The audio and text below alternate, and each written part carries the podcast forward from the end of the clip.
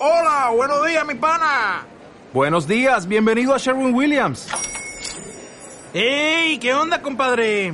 ¿Qué onda? Ya tengo lista la pintura que ordenaste en el ProPlus app. Con más de 6.000 representantes en nuestras tiendas listos para atenderte en tu idioma y beneficios para contratistas que encontrarás en aliadopro.com. En Sherwin Williams somos el aliado del PRO.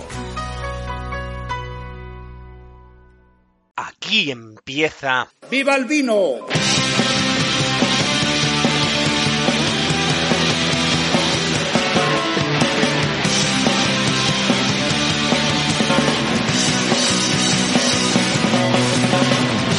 Saludos vinócratas, bienvenidos a la segunda temporada de Viva el Vino, tu podcast de vino.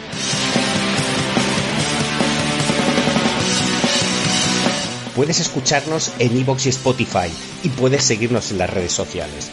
En Twitter, Viva el Vino 9 y en Instagram, Podcast Viva el Vino, donde estaremos encantados de atenderte.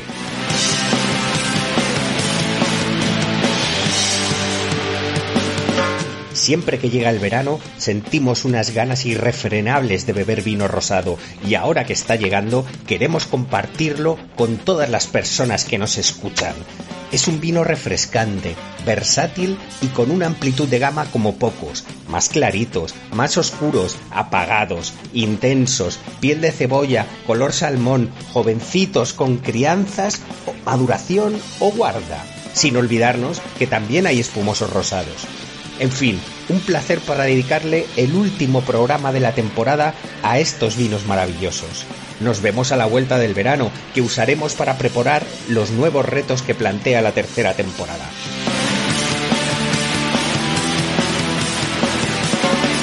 Buen verano, vinócratas, y allá vamos con los rosados.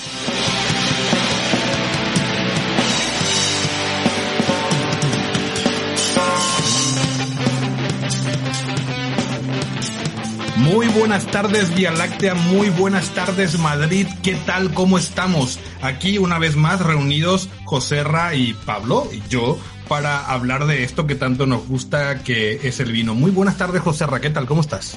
Muy buenas tardes, Dani. Muy buenas tardes, Pablo. Pues estupendamente, un poco abrasado, ¿no? Ya ha llegado aquí la canícula prácticamente y la verdad es que estamos, eh, yo que estoy cerca del Valle del Tajo y daban las máximas, 36 grados. ¿Qué pasa, Pablo? ¿Cómo llevas Buenas estos calores? tardes. Tú estás más al norte. Yo estoy un poquito más al norte, pero bueno, tampoco mucho más. Saludos vinócratas de la Vía Láctea. Saludos a todos. Encantado de estar con vosotros, tomarme un vinito y hablar un poquito de vinos que nos encanta. Qué calor está haciendo de verdad. Hoy hacía, es que yo, mira, yo no veo la tele, yo de verdad, y no, y, el tema este de los móviles tampoco, tampoco estoy muy puesto para ver la temperatura. O sea, realmente son datos que no me molestaban hasta ayer, que hacían temperaturas muy agradables en Madrid. Eh, tuvimos unas dos semanitas de inicio de verano bastante frescas y eso que se agradece, ¿no? Porque le vamos ganando a esa temporada estival. Pero hoy, hoy marcaba 37 grados por ahí, 36 grados por ahí, José Ra. Y daban en la máxima que daban en el Valle del Tajo. Es, Madre eh, y eso ya es, bueno, pues Es lo ¿sabéis? ¿eh? No, no llegamos a, a las máximas históricas de Canadá, que sabéis que han rozado los 50, 49,6. Ah, sí. Eh, sí, sí, Sí, sí, tienen- están, están abrasados. Pero de Bueno, Vancouver. es lo ¿eh? que tiene, ¿no? Eh, esto, esto va a ir así, seguramente. Eh, estamos contribuyendo para, para hacer que eso sea así. Bueno, eh, todo, todos, ¿no? Eh, ya podemos matizarlo, pero la verdad que, que estos calores y estos frescos que son an- a destiempo, pues nos, nos hacen un poquito eso, ¿no? Aunque luego hay el que te dice, no, esto ha ocurrido siempre, tal, no sé qué. Bueno, no vamos a entrar. Bueno. No, es un poco como evidente, ¿no? Es un poco científico el cambio, pero bueno, que, que nada. Bueno, pues vamos a aprovechar estos calores para hablar de un tipo de vino muy adecuado para estos calores, ¿no, eh, Dani? Aunque ¿Mm? Sí, Eh, sí, vamos, a hablar, de es- los rosados. Es, un tipo, es un tipo de vino que fíjate que eh, ha tenido sus altos y sus bajos históricamente hablando desde hace mucho tiempo. Eh, en los 70 en los Estados Unidos tuvo un repunte muy importante con variedades como la Zinfandel. En Francia siempre han estado muy bien considerados en ciertas zonas eh, en España, evidentemente, también, y ahora hay un repunte. Cada vez se ven más, más variedad de este tipo de vinos. Estos son los vinos rosados, unos vinos increíblemente buenos y recomendables para esta época del año. ¿No, Pablo? A mí me gusta mucho el rosado, pese a que está muy mal considerado por cierta gente sepa no sepa de vino, ¿eh? Yo, a ver, la, gente que bebe más vino, pues ha bebido más rosados y, yo creo que lo, tiene en más alta estima, pero hay mucha gente que no bebe mucho vino y que tiene el rosado como, como un vino muy, muy, muy secundario. Si el blanco ya lo es, el rosado ni te cuento, secundario, terciario, lo que sea. Y luego esas cosas, pues esos comentarios machistas, ¿no? Que si es vino de chicas y tal. A mí el, el rosado es un vino que me gusta mucho, tiene sus momentos eh, tiene su lado en la mesa, comiendo, y bueno, eh, cada vez que empieza a llegar el verano, es una cosa que empieza a comprar vino rosado para consumirlo, así de claro. Rosado junto con los espumosos, yo creo que son esos grandes vinos del verano, ¿no? Esos vinos que deberíamos apuntar a ese tipo de vinos porque son vinos refrescantes, que no, no en todos los casos, porque hay de todo. Hay un rosado en la mancha que tiene 15 grados y que está bastante, bastante bueno, eh, pero por lo general tienen eh, menos grados alcohólicos y son vinos, esos grandes vinos para acompañar a un arroz. Bueno, ya lo vamos a hablar de ello. Bueno, el vino eh, antes, perdonad una cosa, si no os importa, yo creo que antes de entrar de lleno en este tema tan interesante, podríamos hacer referencia a los comentarios que nos han hecho nuestros ah, oyentes, ¿no? Porque hay, hay, algunos que la verdad es que son instructivos e interesantes, ¿no? Entonces, bueno, pues vamos a ellos si os parece, ¿no, Dani? Sí, perfecto. Bueno, vamos a leer primero el comentario de Gonzalo Fernández. Dice, me encanta la Monastrel y además de Jumilla, excelentes vinos y precios razonables. En Lampordá es caro. Eh, para mi gusto piden precios inflados por vinos que son correctos. No son monumentos como eh, el coste parece indicar. Es verdad, pero también tenemos que entender eso de la producción, ¿no? En el Ampordá se produce mucho menos vino que en la zona de Jumilla, que en la zona de Murcia en general, precisamente porque es un territorio más pequeño y hay menos elaboradores. Entonces, sí que es verdad que precios de esa, vinos de esa zona suelen ser un poquito más caros, pero yo, yo soy de los que piensan de que merece la pena invertir un poquito en esos vinos sobre todo para conocer esos vinos eh, mediterráneos, pero a la vez frescos de Lampordá, eh, y, disfrutar de ellos. ¿Tú qué piensas, Pablo? Pienso lo mismo, Dani. Hay que probar de todo, eh, un poquito de, todo. Sí, es verdad. siempre. mira, mi padre siempre hace mucha referencia al, precio en los vinos. Y es verdad que mi padre bebe, bebe, bastante vino, siempre ha bebido mucho vino, pero ahora que es más mayor, bebe un poquito menos. Y yo creo que también eh, por, mi, por mi influencia, por lo pesado que soy también, de decirle, hombre, eh, no, no es gasta un poquito más. Y yo comprendo que no, no hay que gastar mucho dinero, pero, pero no sé, ya que bebes menos, eh, invierte un poquito más en calidad y, en variedad también, no beber siempre lo mismo, ¿verdad? por eso está bien. La variedad a mí es una cosa que me gusta mucho hacer, beber variado. Además que, siempre el, precio del vino, eh, eh, a ver, no, no responde a... Eh, también es, un precio de mercado, ¿no? muchas veces un vino, un vino que no lo vale puede tener el precio inflado para situarse en un estatus dentro del mercado y otras veces nos encontramos lo contrario, vinos que tienen unos precios que, que es vergonzoso, ¿no? Eh, con lo que hay detrás, ¿no? Y, bueno, y totalmente de acuerdo con lo que comentas con, el tema de tu padre, ¿no? Que, bueno, que más que beber mucho, lo que hay que hacer es beber bueno y disfrutar. Por cierto, que nos escucha, así que saludos, papá. Pues muchos saludos muy especiales al, padre, de Pablo. gracias por, y gracias por aguantarnos. Vamos a tomar otra vez vino. Sí. Bueno, el, luego nos escribe Manuel, Dice, hola, he escuchado vuestro podcast y bueno, deciros que está bien para hablar de la algo de ello y no hablar de Horacio Fernández Presa y Luis Hidalgo y el plan pionero que crearon en España, el cual llamaron Revival. Eh, Revival. Revival, sí. recuperación del viñedo de Valdeorras, me parece un fallo bastante grave. Lo mismo es que no sale en la Wikipedia, sé que es una labor divulgativa, bueno, ya habla de la labor divulgativa que hacemos y eso me parece que ya es flores y, muchas gracias por eso. ¿eh? Muchas gracias por el comentario, es verdad, no nos hemos olvidado de hablar del programa Revival así, eh, o Revival. Ah, es verdad que hablamos de, de, lo que han hecho en la finca de Valdesil, de cómo han rescatado esa Godello y nos olvidamos de decir eh, porque pues en, el, fragor de la conversación pues a veces se nos va ciertos datos, ¿no? Pero es muy importante hablar del, del proyecto Revival, Revival, que lo que hizo fue eh, impulsar toda la zona vitivinícola de Valdeorras, no solamente la Godello. La Godello fue una consecuencia de ese proyecto, eh, se votó, se, se, hizo una especie de elecciones y se votó para elegir a la Godello como la variedad blanca a impulsar dentro de Valdeorras. Y esa Godello estaba en la finca de Valdecila que eh, hablamos nosotros en el capítulo que hablamos de la Godello. Eh, pero sí que es verdad, sin que si no fuera por el proyecto Revival o Revival, no. Revival o Revival, perdón.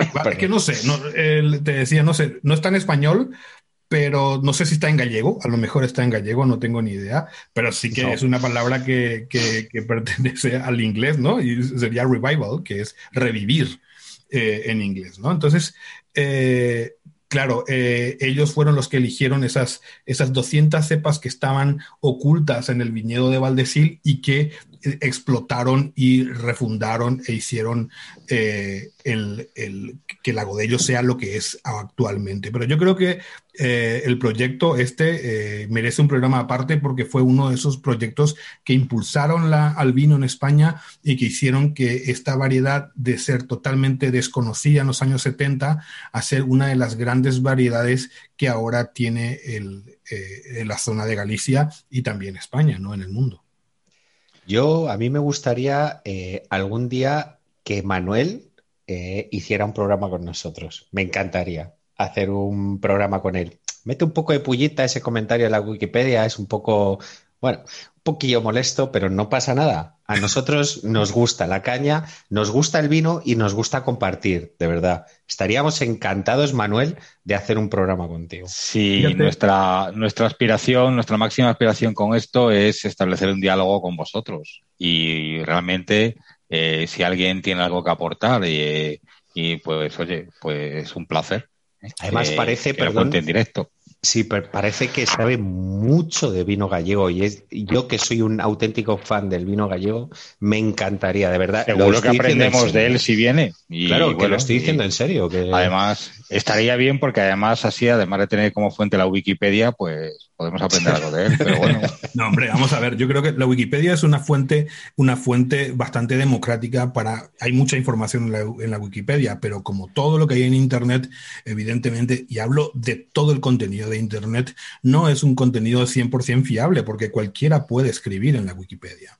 Con lo cual, la Wikipedia es una fuente de información fiable, sí, porque se autocontrola y de ese autocontrol pues pueden salir cosas interesantes, pero no es 100% fiable. Nosotros cada vez que hablamos de, de una variedad o cuando hablamos de citamos nuestras fuentes, que por lo general suelen ser grandes libros de enología o de divulgación enológica, como los de ya sabéis, ¿no? Los de Hugh Johnson, los de, los de Jancis Robinson, los de, qué sé yo, Anthony Dominé, pues con toda esta gente, pues son, es la fuente de información que solemos utilizar. No, no solemos utilizar, por ejemplo, mucho Emil Peinot, aunque es divulgativo también, pues es mucho más técnico. Y lo que nosotros queremos hacer desde este programa es pasar esa parte técnica, eh, pasar por alto esa parte técnica, destilar, si queremos utilizar una palabra más acorde, ¿no? Esa parte técnica y daros a vosotros em, una parte más eh, entendible, más divulgativa, que no sea tan técnica y que no sea tan pesada. Siempre hemos querido hacer eso, no vamos a meter aquí evidentemente como fuente un manual de viticultura, aunque podríamos hacerlo, pero no es el caso. Yo creo que, haciendo lo que estamos haciendo vamos bien, a la gente le gusta y tenemos un feedback bastante interesante. Eh, esto, comentarios como el de Manuel a mí me encantan porque nos que sí, que sí, sí, a ser rigurosos, ¿no? Que sí, además, además, bueno, sí está claro. Manuel, te emplazamos a que vengas a contarnos el proyecto Revival. ¿eh? Y, bueno, y si nos amplías más sobre el vino gallego, la verdad es que encantados. sí, totalmente. Sí, o por lo menos eh, sigue ese, eso, eso, esa, ese impulso de hacer y hacer el comentario, sinceramente, a mí me encanta, porque para mí es participar también. Que sí, que sí, que sí, pero sí que es lo que más nos interesa. Claro, Claro, porque aporta mucho el programa, aporta, aporta vida, aporta que nosotros, eh, pues que leamos, que, que, busquemos la información, que no nos quedemos en el molde. Y eso nos hace crecer a nosotros y hace que el programa también crezca y que la audiencia también crezca, ¿no? Yo creo que cuando empezamos a hacer este programa lo hicimos para saber más. No, no lo hicimos porque sabemos todo, evidentemente no sabemos. Hay Ni lo pretendemos. Yo desde luego no. Claro, pero lo hacemos para bastante ignorantes, además. Lo hacemos para aprender y estamos aprendiendo juntos. Yo creo que esa es la última, la finalidad última de este programa. Muy bien, pues venga, ¿algún comentario más, eh, Dani? Pues, por mi parte, nada, yo ya, ya, estoy pensando en Anju, estoy empezando en... Comunícate con nosotros a través de nuestra cuenta de Twitter en Viva el Vino 9, a través de nuestra cuenta de Instagram en Viva el Vino Más o déjanos un comentario en nuestro perfil de iVoox. Venga, vamos a... Vamos a empezar con el vino rosado ese, que en contra de lo que algunos creen, no mezclar tinto y blanco de baja calidad, ¿no, Pablo? No, no es eso. Es verdad que creo que tenemos que hablar de, para explicar qué es un vino rosado, vamos a tener que explicar un poquito el, proceso de elaboración. No nos vamos a detener tampoco mucho, lo vamos a explicarlo brevemente. A ver, si, si el vino tinto, por ejemplo, mezcla eh, la necesidad de uva tinta con un proceso de elaboración concreto, el vino blanco yo creo que es simplemente un proceso de elaboración. Quiero decir, el vino, del vino blanco se puede hacer con uva tinta, se puede hacer con uva blanca, no es necesario la uva. El vino rosado, dijéramos, por así decirlo, es una especie de hacer vino blanco eh, con, con, con, o sea, hacer con uva tinta vino blanco, pero con una especie de proceso de elaboración eh, mezclado. ¿Qué es lo que hacemos? Para, el, para hacer el vino rosado podemos hacer, si hacemos una prensa directa en las uvas, cuando recogemos las uvas, porque se hace con, se, hace con uvas tintas.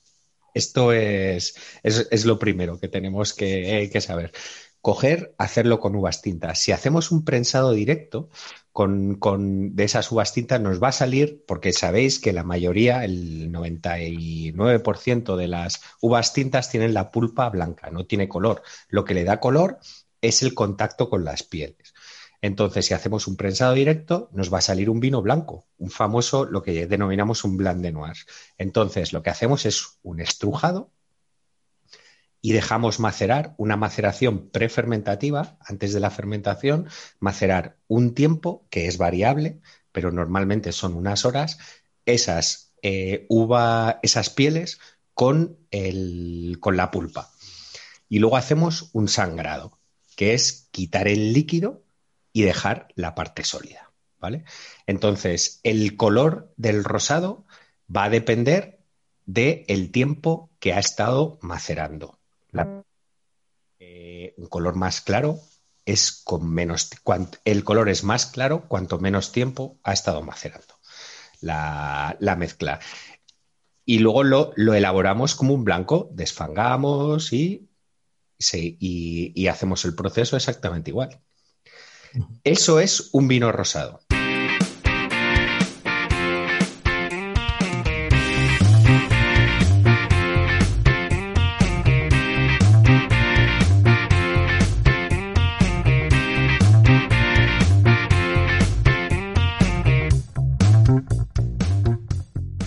Luego hay diferentes eh, técnicas. La primera, la, que has nombrado tú, es la que se utiliza en zonas que elaboran eh, vino rosado exclusivamente, como por ejemplo eh, anteriormente lo hacía Cigales, aunque en Cigales se hacían mezcla de uvas, de hecho se siguen haciendo mezcla de uvas hasta ahora y, sigue siendo un vino rosado. Eh, clarete, que se conoce aquí, ¿no?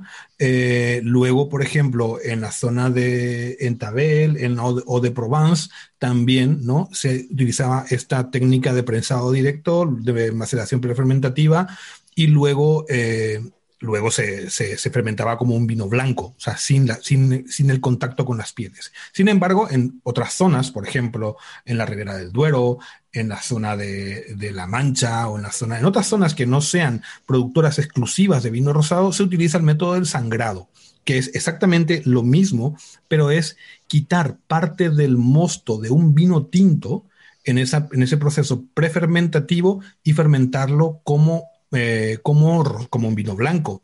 Evidentemente aquí eh, lo que se hace, lo que se hacía era quitar mosto eh, a una carga de ollejos mm, correspondiente, o sea, 100%, el 100% del mosto corresponde al 100% de los ollejos, entonces se quitaba un, punto, un, poco de mosto para concentrar más aromas y sabores al vino tinto que iba a fermentar.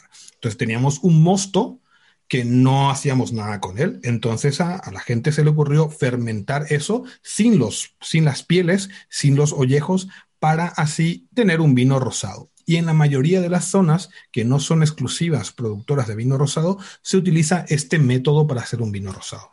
O sea que fue como, eh, como el aprovechamiento de un subproducto. Exactamente, exactamente. En muchas zonas se hace eso. Y ya luego está el último método, que es el método de la mezcla de vinos, que es mezclar vino blanco con vino rosado, aunque esta práctica está desaconsejada y prohibida en muchas zonas. ¿no? En champán se suele utilizar, pero los grandes champán tampoco utilizan, ¿no? También utilizan el, método de sangrado. Claro, el, eh, realmente está prohibido en todos lados hacer una mezcla de vinos, mezcla de vino blanco y vino tinto, salvo en champán. Salvo en champán. Y en champán lo que dice Dani, es verdad que los mejores son los, porque además eso te lo suele poner en la etiqueta, es eh, champán rosado de sangrado o de mezcla. de, de sañé, de sangrado, pues normalmente son, son los mejores. Sí, suele estar, eh, eh, suele estar prohibido, no solamente desaconsejado, ¿no? Porque había mucho fraude, hay muchas formas de hacer vino rosado realmente. Nosotros explicamos las formas, las formas legales de hacer vino rosado, pero luego hay, hay gente que mezcla ollejo de, vino tinto, de la fermentación del vino tinto que todavía tiene color con un vino blanco. Vamos, hay mil formas. Eso, claro, y eso, claro, vamos a hacer desambiguación porque aquí hay, hay hay, un, hay un, problema, porque ¿qué es el clarete? ¿Es lo mismo un clarete que un vino rosado? Pues teóricamente no. No, no es lo mismo. Es verdad que actualmente en algunas zonas de España, sobre todo en el norte, se suele llamar el vino rosado, es un sinónimo de clarete. De hecho, en Ribera del Duero se ha, se ha permitido. La ahora que se pueden hacer que se pueden hacer rosados se ha permitido la denominación de, clarete. Eh, no es lo mismo en realidad hacer eh, un clarete que un vino rosado. Digamos un vino rosado es eh, lo que bueno pues lo que ha dicho Dani o lo, o lo que he dicho yo es hacer un, un como una especie de vino blanco, eh, perdón, eh, sí, hacer de una manera eh, de como hacer como el blanco con uva tinta. Es elaborar un blanco con, la intervención del ollejo de la uva. Eso es, pero es exactamente, es que están, se estruja la uva, se macera y luego se elabora como un blanco. Empieza a elaborarse como un tinto, perdón, y luego empieza elaborándose como un tinto y luego se termina de elaborar como, como un blanco. Y el clarete es distinto, es mezcla de uvas. En España tenemos muchísima tradición de clarete, muchísima, en, un montón de zonas. Como tenemos también estas, estas uvas tan... Tenemos, aquí en La Mancha, por ejemplo, bueno, eh, pero en, todos lados hay había tantísima cantidad de uva blanca y la uva tinta era tan potente, se recogía tarde y lo que hacía era eh, bueno, pues eh, eh, se ponían. No, Dani, esto es que lo, lo, explicas tú muy bien, cómo se solía hacer. Sí, claro, se utilizaba el, el, se hacía, bueno, se hacía muchísimo vino blanco, evidentemente. Esto es una cuestión de, de, precios, ¿no? El vino blanco siempre es mucho más barato que el vino tinto. Entonces, cuando tú haces un vino rosado, suele ser un poco más caro que el vino blanco. Lo que hacían era eso, eh, dar color al, al, a los vinos blancos para hacer que, que eso se incremente un poquito de precio. Eh, estamos hablando de zonas como La Mancha, eh, eh, el hábito que había del clarete, Claro. Eh, pues como pero, tú has empezado a explicar, eh, bueno, pues que el hábito este de clarete también parte de una diferencia de precios yo creo, que, del blanco, ¿no? Sí, pero yo creo que lo que deberíamos explicar de dónde viene la palabra clarete para entenderlo. La palabra clarete. Yo os puedo decir que el clarete es lo que se bebe a granel en la barra de un bar de pueblo y el rosado es embotellado. Claro, eh, pero hay, una, hay, una confusión, histórica, hay una confusión histórica. Vamos a ver, el clarete, el clarete viene, eh, es un nombre que, que, se utilizaba en La Rioja para hablar de ciertos vinos con crianza y en la zona de Bordeaux, de Burdeos, para hablar de ciertos vinos que no tenían mucho color, y en Anjou también, en donde habían vinos que se parecían a los rosados, que eran tintos, pero que se parecían a los rosados y tenían un color claro, entonces eran claretes. Eh, por analogía, la gente cuando veía un vino rosado, un poco más tintado, que en La Mancha evidentemente era mezcla de vino tinto y vino blanco, mucha proporción de vino blanco y un, poco de vino tinto, para encarecer el precio del vino y venderlo a un precio mejor, digamos, porque el vino blanco siempre estuvo menos cotizado, digamos, que el vino tinto o que el vino rosado, pues lo que se, se hacía era mezclar. Y por analogía se utilizaba el nombre de clarete o claret o clarete para llamar a estos vinos. Pero técnicamente hablando, actualmente tenemos que un clarete es lo que decía Pablo, que es la fermentación conjunta de uva blanca con uva tinta para obtener un vino claro, un vino rosado, que técnicamente, si vamos, por ejemplo, a Cigales, eh, ellos denominan vino rosado a los vinos, algunos vinos que todavía se elaboran con esta técnica. En Cigales está permitido utilizar el 50% de uva blanca y el 50% de uva tinta para hacer estos claretes y ya va a depender de las variedades, porque eso es muy complicado, ¿no? Hay que, hay que hacer coincidir las vendimias de la uva tinta con la uva blanca y no siempre coinciden. Entonces, o sea que, a ver, eh, por hacer resumen, vino rosado es un vino eh, que se elabora exclusivamente con uva tinta y que empieza a elaborarse como un tinto y, se, luego se hace, se, hace una extracción del mosto, el sangrado, y luego eh, se continúa elaborando como un blanco. Vino clarete es un vino que de partida se elabora con mezcla de uva tinta y uva blanca. Sí, exacto. Este es el resumen, muy bien. Exacto, yo no sé si os acordáis. Quería leer una cosa, chicos, que, que, aquí habla, eh, a ver, es, del BOE, ¿no? Es el... un momento, el BOE no. ¿El BOE? ¿Sí? No, no, saca la Wikipedia, joder. bueno, venga, perdona, sigue. Bueno, habla, es el reglamento delegado, tal, no sé qué, de las prácticas enológicas autorizadas y las restricciones aplicables a la producción y conservación de productos vitícolas, ¿no? Y habla aquí en su artículo número 7, dice, habla sobre qué es mezclar vinos, qué es la mezcla de vinos. Dice, el ensamblaje de vinos o mostos de uvas eh, de procedencias, variedades de vis, años de cosecha o categorías de vino o de mosto diferentes. Se considerarán categorías de vinos o mostos diferentes el vino tinto, vino blanco o mostos o vinos de los que se pueda obtener una de dichas categorías de vino en el, eh, el vino sin denominación de origen o vino con indicación geográfica protegida, el vino con denominación de origen protegida o el vino con indicación eh, geográfica protegida, así como los mostos y vinos que puedan obtenerse de dichas categorías de vino. Lo que no se puede hacer es mezclar. Cuando hablamos de vino, vino de mezcla, por ejemplo, si yo mezclo un vino, un vino eh, blanco con un vino rosa, eh, tinto y hago un rosado y los dos pertenecen a una misma denominación de origen, se puede llamar rosado y no va a tener denominación de origen. O sea, no va a ser un vino con denominación de origen, pero yo lo puedo hacer. O sea, nadie me, prohíbe. Lo que prohíben es etiquetarlo como vino rosado. Y si yo mezclo esto, este, tipo de, este tipo de categorías, por ejemplo, un vino con indicación geográfica protegida y un vino con denominación de origen, a efectos, a ese efecto, el vino rosado se considerará un vino tinto. ¿Vale? O sea, yo no puedo mezclar cosas con diferentes. O sea, el, el BOE o, la normativa realmente es muy, muy vidriosa en ese sentido. No es muy clara. Hace mucho El BOE no es en dónde, claro, es, eh, dónde es claro el BOE, no me jodas. bueno, a ver, es una normativa europea, ¿eh? no, No, hay que preocuparse, claro. No hay que preocuparse, porque sinceramente, además, ya te digo, si, vas al norte, a, muchas partes del norte, pero eh, hablo del norte también de, España, como en, La Rioja, Ribera del Duero, en León, en todas esas zonas, eh, están hablando de clarete, pero están hablando de rosado. O sea, queda un poco igual. Además, ahora hay, se está recuperando también el clarete de, calidad. Entonces, eh, da igual. Además, ¿qué, coño, tu, ¿qué coño? ¿Tu padre cómo se llama, Pablo? Pedro. Mira, lo que hay que hacer es lo que hace Pedro ahora. Puedes beber rosado, puedes beber clarete, puedes beber un vino que no tenga deo, pero por favor, bébelo de calidad. Mm. Y ya está. Totalmente, totalmente, totalmente. Eso, eh, lo, importante es eso, ¿no? Es, es beber vino, vino de calidad. Intentar beber vino de calidad porque hay mucha gente que está trabajando para que, para que existan esos vinos, ¿no?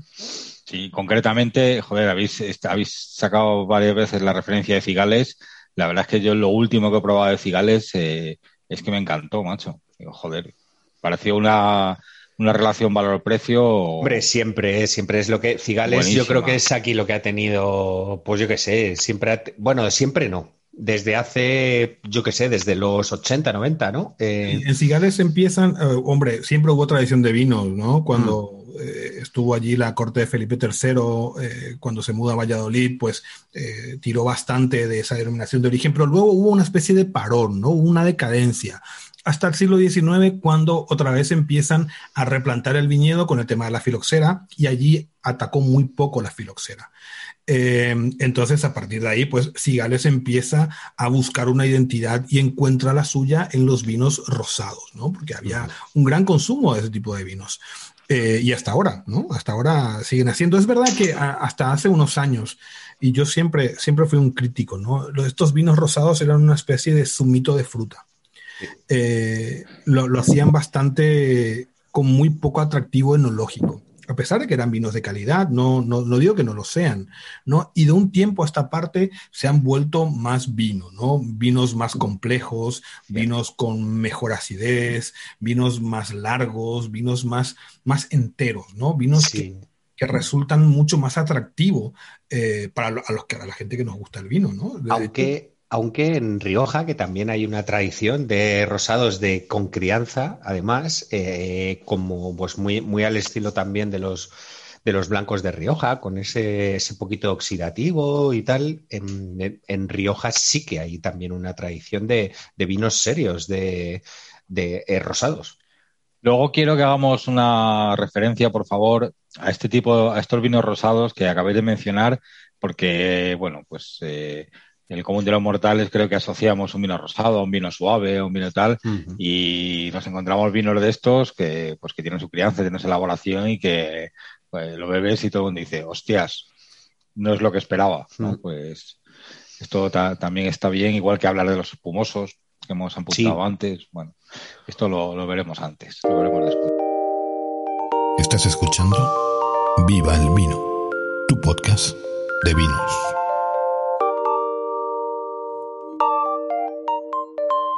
Yo creo que, yo creo que los, estos vinos que lo que decía Pablo, ¿no? que tienen ese puntito de oxidativa eh, en Rioja, son esos grandes vinos rosados que tenemos en España y que, y que, y que merecen la pena descubrir, ¿no? Que no tienen nada que ver con un rosado que sabía, ese antiguo rosado, ¿no? Que sabía a fresita, que, que, no salía de la frambuesa y que eh, era un poquito abocado incluso en boca, y ahora no tiene nada que ver.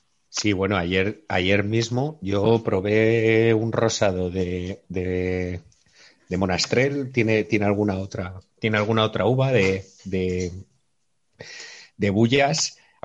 tipo bandol. Ahora, ahora hacemos referencias, ¿no? Absolutamente impresionante. ¿eh? Yo me quedé impresionado de, del, del, vino que tomé que tomé que tomé ayer, ¿sabes? Fíjate que bullas Vamos a, si os parece, Perdón, Dani, sigue, sigue. No, no, decía que Bullas era una de esas otras zonas grandes de vino rosado, ¿no? Antes de hacer estos grandes monasterios que es ahora mismo Bullas, Bullas tenía una tradición de vino rosado, ¿no? O sea, se elaboraba mucho rosado, como efectivamente, como en Bandol, como en Languedoc-Rosellón, como en Eau de Provence, en toda esa zona, ¿no?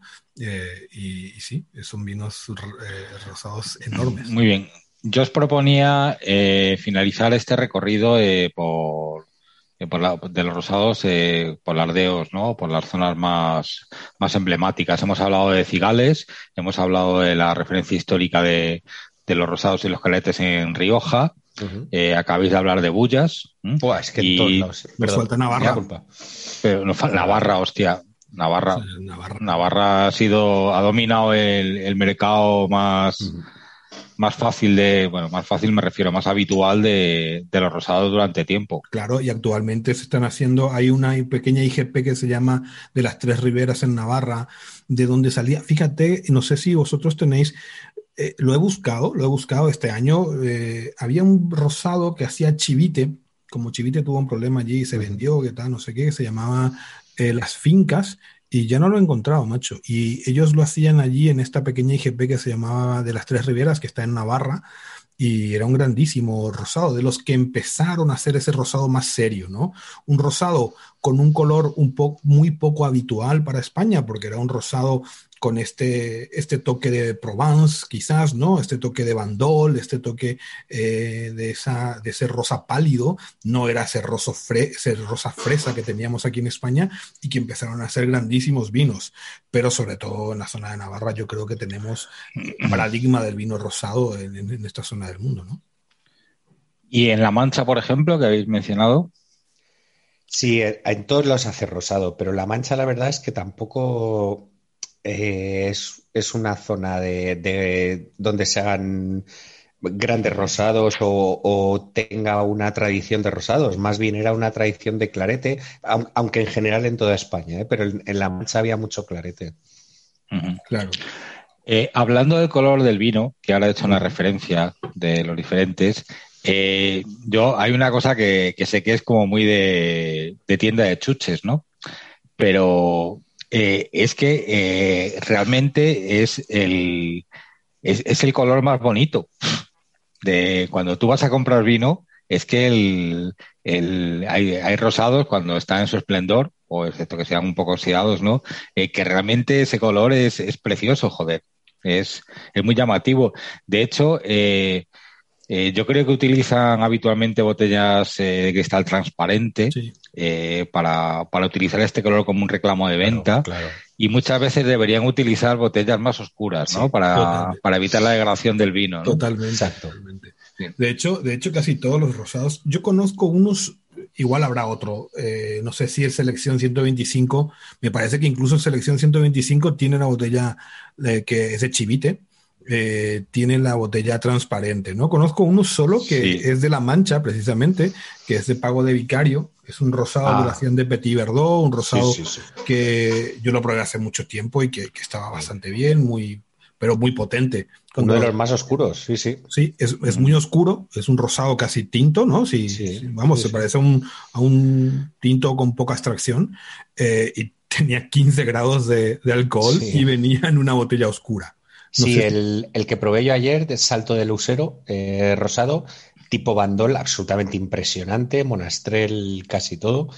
Eh, también viene, en botella esa, pero es verdad que, casi todas son, son botellas transparentes y ahí podemos ver los diferentes colores, ¿no? Que es curiosísimo, desde el rosa palidísimo, casi con una, un poquito de color tipo lo que se hace en la Provenza eh, francesa, que son eh, es el estilo de, los vinos de allí, hasta este que decías tú de, de, Pago el Vicario o, yo qué sé, eh, hay, bueno, hay, hay un montón, Belondrade también hace un, un, un, rosado también bastante oscuro que está muy rico, pero hay de toda gamas de color, más rosadito, con más color, más oraldine, como el de Cigales, em, incluso piel de cebolla, así con un tono, claro, un poquito más como, como parece como que estuviese un poco más oxidado, pero que en realidad no lo está. Luego hay un tipo de vino rosado que, que no se conoce mucho aquí, que lo hace una bodega en la Ribera del Duero, no me acuerdo cómo se llama, eh, que es el blush, o el blush, ¿no? Ah, Eh, bueno, sí, madre mía. eh, sí. Ese es el White Team Fandel, ¿no? De... Sí, esto es, se hacía de Sinfandel, ¿no? Se, eh, era bastante, era el white Sinfandel que le llamaban y que era Sí. un poco rosado, ¿no? Y que tenía un poquito de azúcar residual, eh, pero que está muy, muy bien, ¿no? Si vas a California seguramente y pides un rosado, seguramente te pongan ese tipo de vino, de, de vino Es, pero eso es, eso es eh, gracias a vinos como ese, el rosado yo creo que tiene... eh, perdió es- categoría. claro, efectivamente, tiene, Bueno, pero- tiene esa pero- fama de, de vino facilito, no sé qué. Yo creo que eso es un- una desgracia de vino. Y... Pero no, pero fíjate, fíjate que el, el, hay, por ejemplo, el, el blush que se hace aquí es un blush de tempranillo, evidentemente es seco. Pero aquí se hace esa, esa cas- castaña. ¿Eh? ¿Que aquí se hace eso? O... Sí, se hace eso. Se, el, el, le- no me acuerdo. Todo tiene su público, Pablo. Claro, no, no, y está bastante bien, ¿eh? Ese es un vino seco, es un vino seco, pero con una elegancia en boca y con una frescura increíble. O sea, parece un vino blanco, pero con ciertas notas aromáticas de vino tinto eh, o de vino rosado, ¿no? Pero muy claro, muy ligero y que, y que mola bastante. Os voy a buscar aquí a ver si.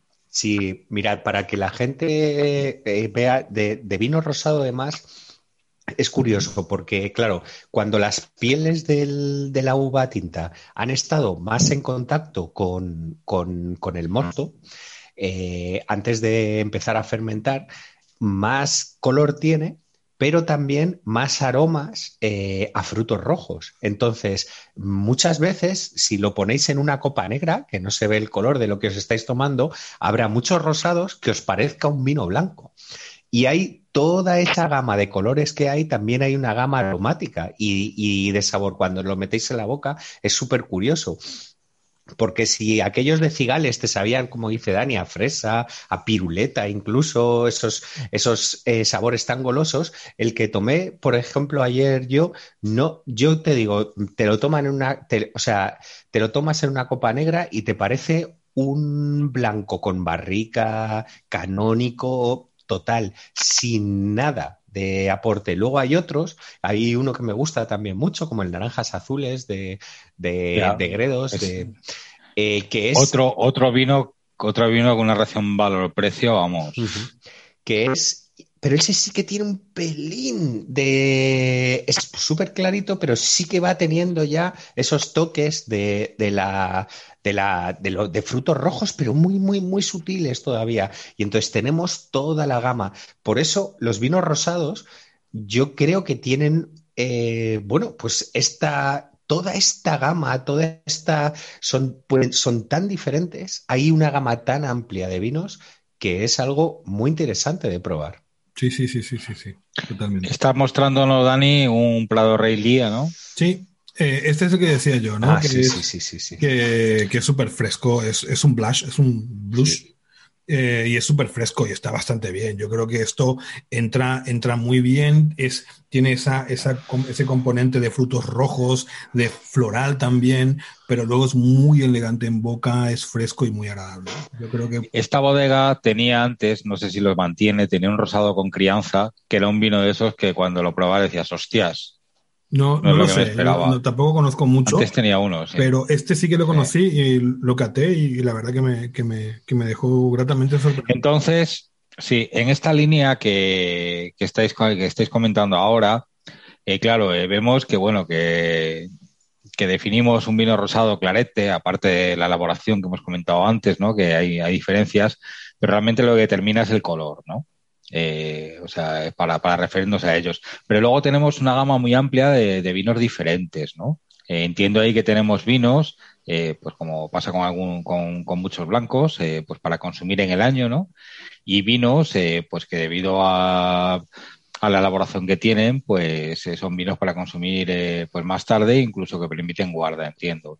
Entonces, sería interesante también hacer una eh, alguna pincelada de recomendaciones de compra, ¿no? De eh, de si a veces vamos y nos encontramos un rosado que supuestamente había que consumirlo en el año y tiene ya dos o tres años y lo vemos muy apagado en el estante, pues ¿qué hacemos, no? Sí, ostras, ese es un, ese es un señor rosado. Claro, es que hablando de vinos rosados de guardia, aquí tengo un Viña Tondonia rosado de 2010 que es, vamos, tengo una, no lo he probado nunca y estoy guardándolo un poquito, un poquito. yo, yo insisto en que yo nunca me creo esto de que dice Pablo esto de que guarda vino. Yo creo que se lo bebe directamente, pero bueno, siempre lo está diciendo y yo no tengo constancia. Hombre, yo desde abril lo porque yo en abril lo había visto en su, en su casa, con lo cual, eh, si, no, si no se ha comprado. No, verías otra botella. Claro, podría ser. no, es un vino que, cuesta, cuesta pasta tampoco, es para tener muchas botellas. Bueno, no, sí, es verdad. ¿eh? Eh, lastimosamente, eh, eso es otra, otra cosa quizás un poquito en contra de los rosados, ¿no? Yo este año he recorrido bastante tiendas e incluso supermercados buscando vinos rosados para catar. y la verdad que la mayor parte de los vinos rosados, o muchos de ellos, no todos por suerte, estaban fuera de fecha. He encontrado vinos rosados del 2016 que estaban en una estantería muertos de risa y que tú dices, vamos a ver qué flaco favor le están haciendo a estas bodegas, ¿no? Porque evidentemente no sé cómo estará, igual el vino está bien, pero lo más probable es que ya no esté en condiciones de ser bebido o de ser disfrutado plenamente por la persona que lo bebe. Evidentemente, si compras una botella de un vino rosado de 2000, un vino rosado, hablo de una gama de precios de 5 a 10 euros, ¿no? Vinos rosados que están diseñados para ser consumidos en el momento y son vinos que se, se degradan muy rápidamente. Pasando el verano en agosto, mm, octubre, pues mm, sufren bastante durante el calor estos vinos. Habría una recomendación histórica, ¿no? De beber los rosados hasta el verano, ¿no? Sí, sí, sí. sí. Bueno, hay que beberlos. Pero, pero afortunadamente es verdad que si vas a una, si compras en, en una tienda eh, eh, específica, o sea, en una, en una tienda de vinos, bien sea online o física, afortunadamente no te van a vender nada que esté en malas condiciones. Mira, yo he ido, yo he ido a, una tienda, a una tienda que tiene nada, no voy a decir nada, pues, una tienda de estas grandes en Madrid y, le he hecho fotos a botellas eh, de 2016 y 2017 que estaban allí mezcladas con otras botellas eh, pero que estaban allí. ¿eh? Para venderse. Sí, sí, sí. sí ¿Era tienda de vinos o tienda...? Era tienda de vinos.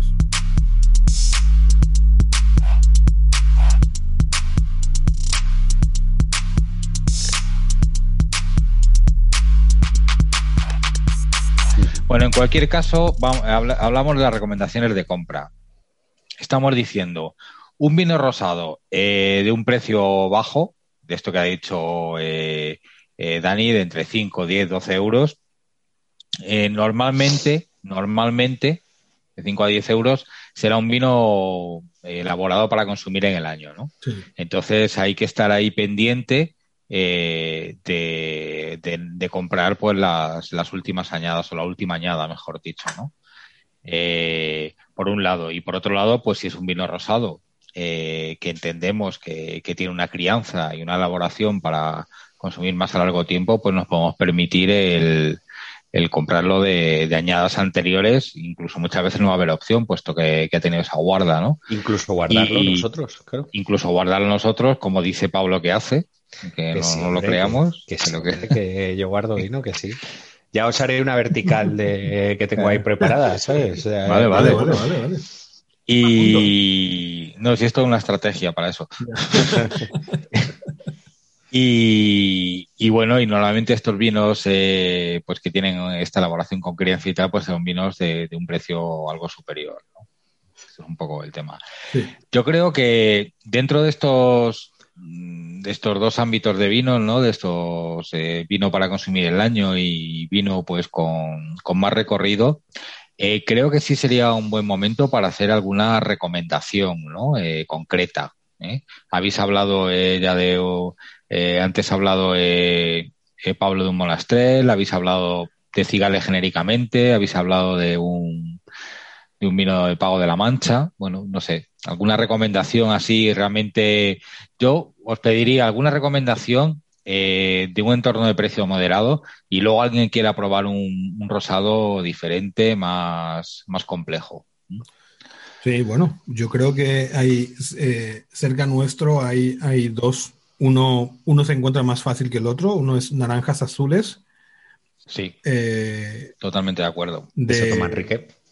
Sí, de Sotomanrique, que me parece un, vino espectacular, Y el otro, el de Daniel Ramos. El de Daniel Ramos es un poco más difícil de conseguir, ¿no? Ambos son de la denominación de origen cebreros, eh, son grandísimos vinos pero eh, no son bueno, por lo menos el de Daniel Ramos no es fácil de conseguir. Pero... Y el otro no, no, se encuentra habitualmente, es más fácil de conseguir, pero no se encuentra habitualmente. De hecho, el, año pasado recuerdo que se acabó, porque en una tienda de estas más eh, de internet me, llevé la última caja yo. Ya, de naranjas azules. La última, caja, o sea. No, la última, no, las últimas botellas. Ah, no, de caja nada, no. Las últimas dos o tres botellas. Tío, joder, sí que te has puesto bien. Sí, te has puesto, te has puesto. Bueno, yo, admítelo, Yo, yo no miento, yo no lo guardo, ¿eh? pero, pero, pero, pero, pero, mira, anda, que te voy a enseñar lo que tengo aquí, maldita sea que yo. La no, no, yo no quiero verlo, yo quiero La primera compra que he hecho en verano, mira cuál es. Ahí, ahí, ahí, naranjas azules, claro que sí. es, no es blanco, es el... ¿Es el rosado? Sí, sí, sí, está. Es el rosado, es el rosado. Sí, sí, ah, sí, sí, está muy Es súper clarito, súper clarito. Sí, tiene un color súper pálido el... Tira eso, a lo que decía antes, a de cebolla. A ver, más recomendaciones. Yo, eh, sinceramente, yo he estado, he estado pensando, pero, pero mirad, yo es que me, me cuesta mucho. Mira, yo más que recomendaciones concretas, yo voy a recomendar, primero, probad alguno de la Provenza, que no son caros, son vinos que por 10, entre 10 y 15 euros vais a encontrar eh, seguro. Y son diferentes, yo creo que los tenéis que probar. Algún vino de la Provenza francesa. Vinos de Tabel eh, también, Pablo, ¿eh? que está ahí al lado. Claro. Tabel, que está en Languedoc-Rosellón que, es el pueblo rosado, ¿no? El pueblo rosado. Sí, pero eso, claro, es más difícil de conseguir. Yo creo que eh, es sencillo de conseguir la Provenza eh, para que probéis. En muchísimos sitios están, están haciendo el vino, como el, están haciendo vino rosado, como el, el que os digo de Salto de Lucero, de Bullas. El rosado es absolutamente impresionante, es un vino con, con, madera, un vino que se puede guardar. Y luego hay tipos, yo creo. Eh, probad los vinos, yo creo en La Rioja están haciendo muchos tipos de vino, de vino rosado y, algunos de guarda. Eh, no sé, yo os recomiendo sinceramente que juguéis con, con, los vinos rosados y que no os importe, perdón Dani, solo un segundo, que no os importe equivocaros, porque estamos hablando de poco dinero, tampoco, tampoco, y no pasa nada, es jugar. Totalmente. Hay unos vinos que nos hemos, nos hemos olvidado, que son esos grandes rosados. Es una variedad muy complicada, pero que en rosado se suele portar muy bien, que son los rosados de Prieto Picudo, que son de la zona de Tierra de León.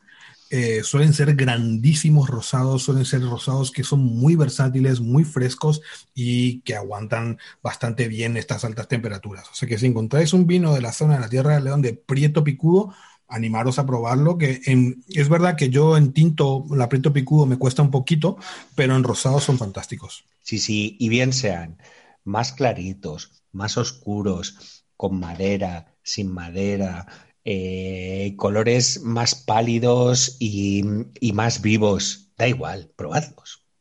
Totalmente, totalmente. Probarlos con un arroz con una o con una ensalada, ¿no? Una ensalada de estas camperas eh, frescas, eh, una ensalada de, qué sé yo, de pasta, una ensalada de, eh, de, legumbres, por ejemplo, que lleve algún tipo de vinagre, van muy bien, sobre todo estos, estos rosados que son frescos, le van bastante bien. La verdad es que yo creo que con el tema del maridaje, puede que sea el maridaje más clásico con el arroz, pero es que eh, a mí es con lo que más me apetece tomarme un rosado, con un arroz. Sí, totalmente. En cualquiera de sus variedades, ¿eh? A mí me gusta eh, Exceptuando quizá un arroz al horno o tal, que pide algo más, más, más contundente, pero, eh, y por supuesto, cualquier pescado graso, eh, o azul o tal, vamos, es que esto va, va de coña. Y Un una ceviche, curiosidad. Por ejemplo, un ceviche Ah, de, mira, de sí, pescado sí. azul.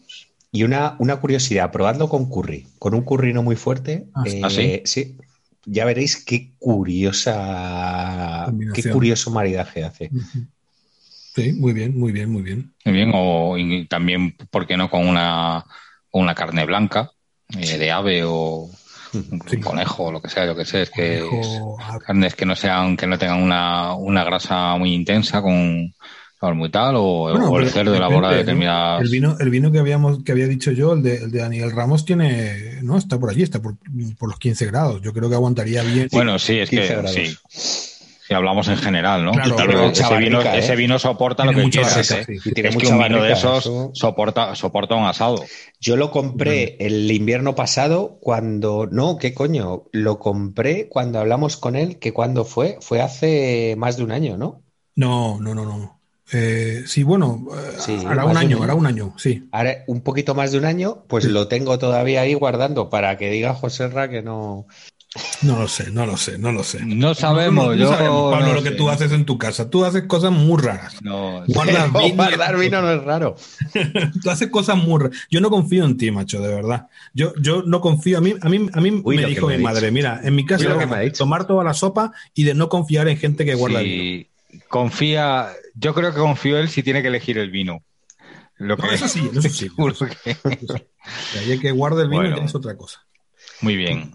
¿Qué, Bueno, pues- ¿Qué más recomendaciones, algo que se nos haya olvidado con respecto a los rosados? Aparte de invitar, por supuesto, a la gente a, a beber rosado, ahora que llegan estas Sí. temperaturas y apetece. Yo creo que la clave ha sido lo que has dicho tú, ¿no? Más bien es, es arriesgarte y comprar Sí. vinos rosados y disfrutar de ellos, vinos que no valen mucho, que tienen un precio estupendo y que siempre nos van a dar una satisfacción estupenda.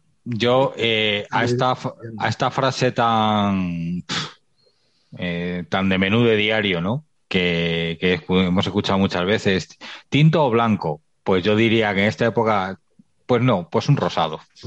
Muy bien. Claro. Sería el, el tema, y no precisamente para el menú de diario, pero sí, vamos. Bueno, también, ¿por qué no? ¿Por qué no? ¿Por qué no? Pero sí, sí, realmente la verdad es que es complicado, eh, excepto en algunos sitios, eh, encontrar la carta. Eh, a ver, en los restaurantes sí, pero por ejemplo, eh, eh, si vas a tomarte un vino a un bar normal, eh, no tienen normalmente referencias de rosado. ¿no?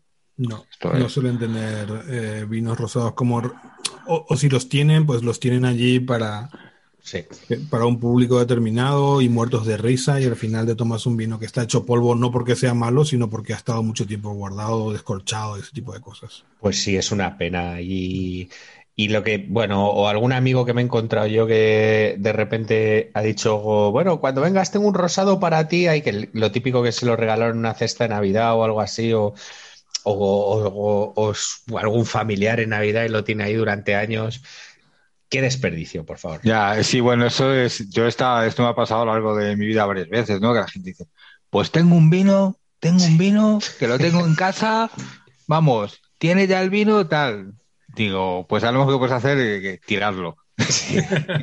O alinear la ensalada con él. Sí, que es un poco cruel, pero, Pero sí, eh, muchas, muchas veces es lo que, es lo que sí. sí. Hostia, pues el otro día fui a, sabéis que yo voy a La Mancha porque tengo allí familia, fui a un restaurante magnífico, magnífico, eh, una pasada de sitio, donde habían cuidado todos los detalles de una manera importante y qué excepción eh, con la carta de vinos. Se lo dije al, al, al metre, al, que además era el dueño, ¿no? O sea, todo, joder, digo, ¿y de aquí qué tienes? Dice, la verdad es que nada. Digo, ¿nada? De la zona no tienes nada. Todos los vinos que tienes son de la Ribera y de la Rioja y tal. Digo, madre mía. De Jumilla no tienes nada de, yo qué sé, es que... De la zona, ¿no? terrible. De ahí, de- de- del lado. Sí, sí, sí tiene. Digo, Claro. digo, mira, te doy una referencia de, de a 15 kilómetros de aquí. Digo, muy digna, de un blanco. Tú lo conoces, el blanco pardilla, ese de, de la pardilla. Joder, pues sí, que no, es, es una lástima, la verdad.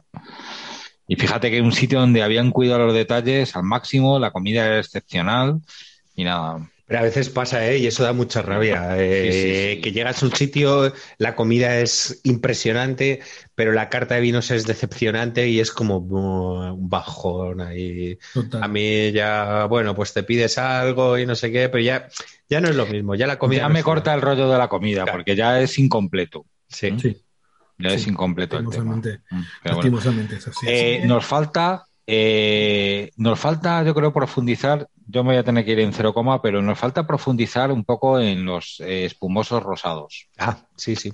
Porque los hemos mencionado, pero también incluso podemos hacer una referencia o podemos. Pues mira, es una cosa, eh, yo aquí, es, es una cosa, además es una para- es paradójico, ¿no? Porque si los rosados no tienen una, eh, eh, no tienen mucho nombre, o sea, no, no, no ocupan un sitio destacado dentro del mundo del vino, los espumosos rosados son lo contrario, tienen, tienen, están mejor considerados, ¿verdad? Tienen Es- es glamour. una cosa curiosa. Tienen sí. glamour. Sí, Sí. el, vamos, sabéis, eh, una de las referencias más habituales y tal, el Moon Rosado que te encuentras, el champán, joder, es, es un vino como glamuroso, ¿no? Que, ah, champán rosado, hostia, que... Sí, Y, ca- y cada vez se ven más. es no sé. paradójico. Sí, es, es curioso, es cierto, sí, sí.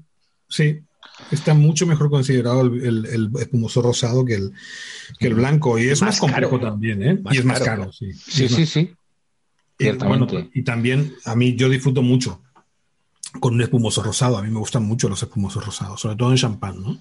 En champán y, y bueno, y aquí también. Aquí hay referencias en, en qué sé yo, ahí está Raventosi Blanc, Sí, que tiene que, que está bastante bien. Luego, eh, Pues que- hay uno, hay uno de Yopar que tiene Monastrell también, que está bien. Yo no soy muy, muy, muy fan de los espumosos rosados, del, del champán rosado un poco, un pelín más, pero tampoco. O sea, yo creo que están un poco sobrevalorados. Ahí, a ver, perdonadme lo que voy a Porque decir. tiene ¿no? glamour, porque es un, Claro. es un tema de marketingiano, es un, no sé, no sé si es que ha salido en alguna película o Me algo- gustan, algo de pero si tuvieran, si tuvieran el mismo precio y tal, yo mm, por supuesto que, que los tomaría, pero la, la- a lo mejor el porcentaje de espumosos eh, blancos con espumosos rosados que tomo yo es 98% blancos, 2% rosados o Sí, algo así.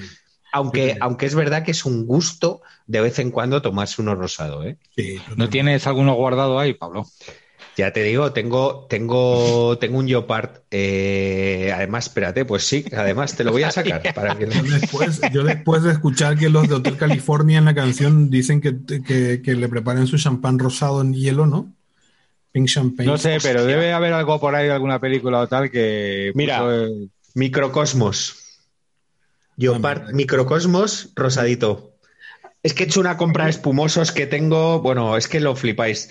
Tengo ocho pepinos, ¿sabes? De todos lados. No, diez. Con los dos champanes, diez. Muy bien, muy bien. No, sí que, hombre, hay el, el, el espumoso rosado sí que a mí, a mí me gustan, ¿eh? son igual Pero de si yo, si yo sé que Pablo compra muchos y buenos vinos. Lo Lo, que que, pasa que para un vino... Es que Eh, hablamos mucho, hablamos mucho de que Pablo guarda vinos, de que Pablo. Lo que hay que decir a la gente es que, por favor, si no eres un profesional como Pablo, no lo hagas. Esto es muy complicado. No, verdad, ¿eh? no, pero si yo lo que quiero decir es que eh, para un vino entrar en la casa de Pablo es como para un condenado entrar en el corredor de la muerte. Totalmente. O sea, le- tiene los días contados. Por eso sé que muchos vinos son muy buenos, pero por eso dudo.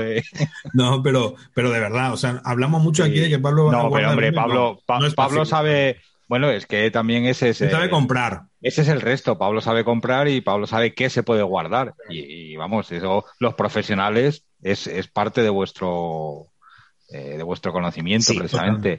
El saber qué es lo que se puede guardar. eh, una vez que lo prueba diciendo, bueno, pues este vino vamos a va- vamos a apostar por él, vamos a vamos a almacenarlo. Bueno, pues Sí, mira, desde hace unos años que, que llevo queriendo hacer una, pero bueno, de hace unos años, porque yo me acuerdo que cuando, cuando probé el, el, el Louro, que el, el Louro es un, fíjate, un godello de Rafael Palacios de, de, de Valdeorras, recuerdo que siempre dije, quiero hacer una vertical de esto y es muy difícil, ¿no? Encontrar un sitio, una cata vertical es una cata del mismo vino de diferentes añadas. Eh, Y, y, era, es muy difícil acceder a eso a menos que contactes con la bodega eh, y bueno, si no eres, si no tienes un nombre, pues no te hacen ni caso, tal. Y empecé a guardar eh, todos los años una botellita de, de Louro y tengo muchas ganas de hacer esa vertical. Hombre, eh, yo me ofrezco como, como, Sí, claro, claro. ¿Quién no? como catador, como, Como, como, como, Como sí, sí, tester. integrante. como de- tester, tester. eso, sí, totalmente. Sí, sí, sí, sí, sí, sí. Eh, vale. Chicos, os tengo que dejar. Venga, sí, ¿no? Para Eh, nos vamos. Muchísimas gracias eh, por el programa este. Ya os digo que tenemos que hacer un cambio de planteamiento con todo esto y que hoy lo ideal hubiese sido quedar en un sitio a hacer una cata de entre nosotros, eh, remitida de, de rosados. Totalmente. Clarísimamente. Ahora que estamos ya casi ahora- y además es que se pueden hacer catas, que bueno, no sé el tiempo que aguantaremos haciendo esto, pero que se puede repetir que todos los años podemos hacer una cata de rosados al principio del verano. Totalmente. Sí, sí, sí, está bien. Y, Pues y también, bueno, este es el, eh, Vinócratas, este es el último programa de, de la temporada, de esta segunda temporada. Eh, eh, queremos, por ahora que llega el verano, pues vamos a descansar y queremos pensar qué hacer para la tercera temporada. Tenemos muchísimas ganas de, de hacer cosas nuevas, diferentes.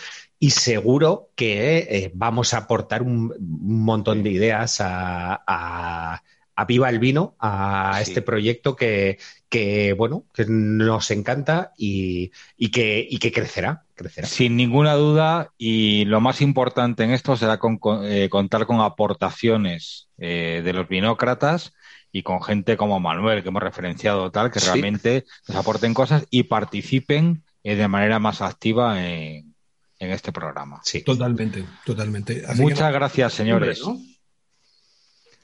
Bueno, Adiós. Me despido. pues venga, adiós, nos despedimos todos. Nos despedimos todos. Hasta septiembre. Nos vemos en hasta septiembre. Hablamos. Vinócratas. Adiós, binócratas. Adiós.